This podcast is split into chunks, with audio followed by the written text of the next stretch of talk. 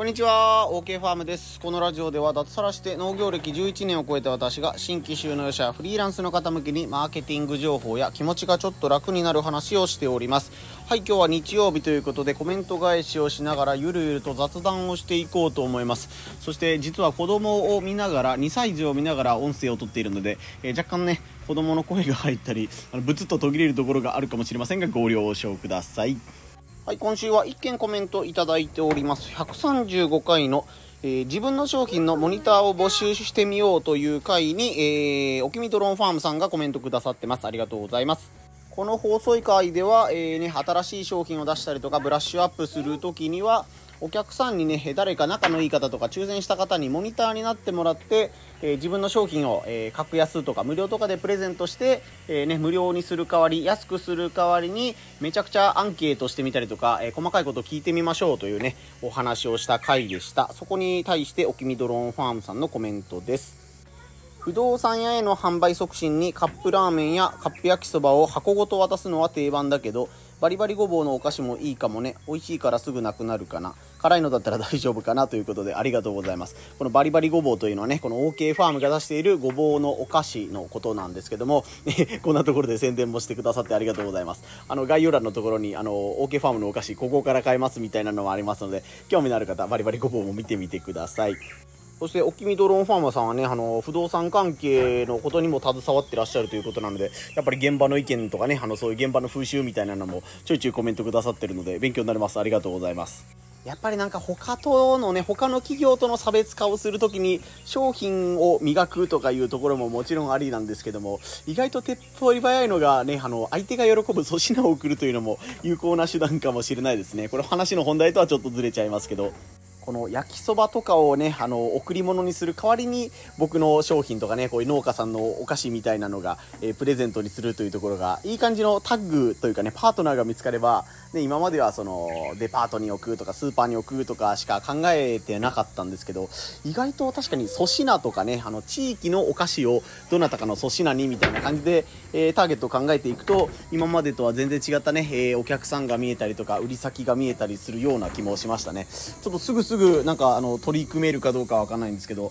今後の販路拡大の一つのアイデアとして、アイデアとして、この粗品のプレゼントみたいなのも取り組んでみたいなと思います。ありがとうございました。はい、以下雑談になるんですけども、子供のね、夏休みが始まって、2日目、3日目ぐらいなんですけども、やっぱり色々と妻の方も僕の方も、ルーティーンというかね、あの、日常生活のリズムが、え変わっているので、あ、ここは助かるなという部分と、やっぱりね、お昼ご飯の準備をしないといけないとかね、えー、ちょっとした時に、えー、どうですか、仕事にパッと出ればいいところを、子供のことをやってからとか、子供にね、あの、こういう段取りをしてからじゃないと出れないみたいなことになってるので、いつもよりも、えー、開始3日目にして、えー、ルーティンがいろいろと乱されているという感じです。